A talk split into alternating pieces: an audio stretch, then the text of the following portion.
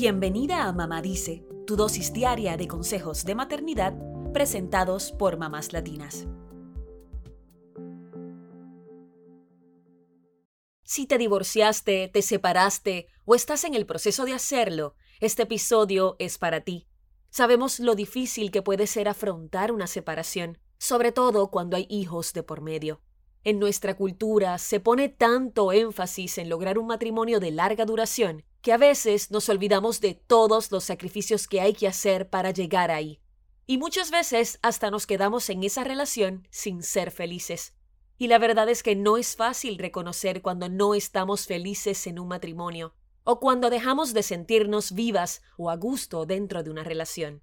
A veces aguantamos en un matrimonio pensando que nunca encontraremos una pareja mejor, aunque en el fondo la mayoría de nosotras sabemos que esto no es cierto, que hay mucha gente en el mundo y que sí es posible encontrar el amor con el pasar de los años. No importa las razones que te hayan llevado al divorcio, incluso si simplemente necesitabas sentirte más viva, esto también es una razón válida. ¿Y sabes qué? Si manejas el proceso de esa separación de forma adecuada con tus hijos, ellos podrían terminar siendo más fuertes y felices que antes, pues recuerda, no puedes criar hijos felices si tú no eres feliz primero. Tu familia no está rota por un divorcio. Y para afrontar esta situación, tenemos estos ocho consejos.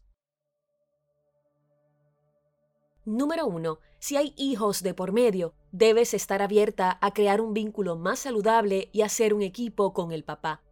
Debes ser lo suficientemente madura para separar el rol de padres del coraje o malos recuerdos que quedan tras la ruptura. Tus hijos no tienen por qué sufrir la separación. Si ven que sus papás pueden tratarse con respeto, esto será bueno para su desarrollo y estabilidad emocional. Número 2. Olvídate de que un clavo saca otro clavo. Debes enfrentar tu dolor. Quizá quieres una salida a tu dolor y crees que buscar consuelo en otra persona podría dártelo, pero en estos momentos necesitas enfocarte en recuperar tu amor propio y en vivir tu duelo. Número 3. Evita decir frases como jamás volveré a creer en el amor o jamás me volveré a casar. Las palabras tienen un poder muy fuerte y es mejor decir, no me voy a enamorar por ahora, que recurrir a grandes generalizaciones por el dolor que sientes en estos momentos. Así no niegas tus sentimientos, pero no le das a esta mala experiencia el poder de cambiar el enfoque de tu vida. Número 4. Si es necesario, busca apoyo de un profesional.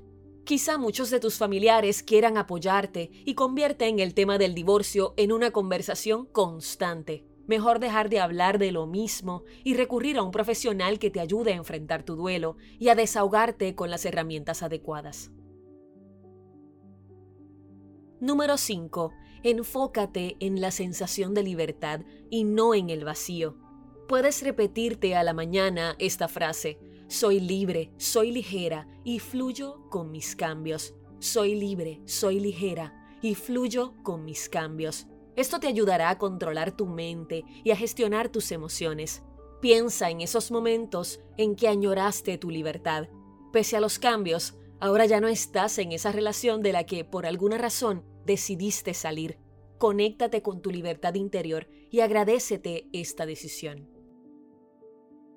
Número 6. Evita entrar en pánico con los cambios que enfrentas, tanto en tu rutina como en tu economía. Con el divorcio hay cambios en los hábitos y movimientos financieros. Confía en tus capacidades y potencial para adaptarte a lo que vendrá. Y cuando te invada el pánico, cierra tus ojos, respira tu libertad y confía. Número 7. Deja el odio y el rencor por tu expareja, ya que esto implica que sigue controlando tu vida. Los divorcios pueden sacar lo peor de las personas, si tu pareja hizo o dijo cosas que jamás imaginaste, no te estanques en el odio, pues esto a quien más afecta es a ti misma. A medida que sueltas el pasado y los deseos de venganza, te enfocas en ti y en tu felicidad. Número 8. Reconoce la madurez que has adquirido con esta experiencia. A veces debemos dejar las quejas de lado y enfocarnos en las lecciones que nos da la vida. Cada vez que te encuentres quejándote de una forma que puede ser tóxica para ti, piensa también en algo por lo que estás agradecida. Esto te ayudará a buscar un nuevo enfoque más saludable para ti. Un divorcio no significa que fracasaste o que se acabaron las oportunidades en tu vida. Todo lo contrario, es algo necesario cuando una relación no funciona y puede ser una oportunidad para tener nuevas experiencias más saludables.